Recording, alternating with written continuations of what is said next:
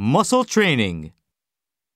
Our educational system is crumbling, and it's obvious that more standardized tests and tighter control of government funding is the answer.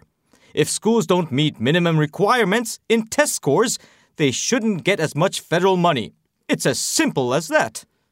You like things simple, don't you, Humphrey? But reality is not simple. Your system would just hurt the poorest communities in our nation. They're already reeling from problems caused by underfunding. I say more government spending on education is the answer, much more.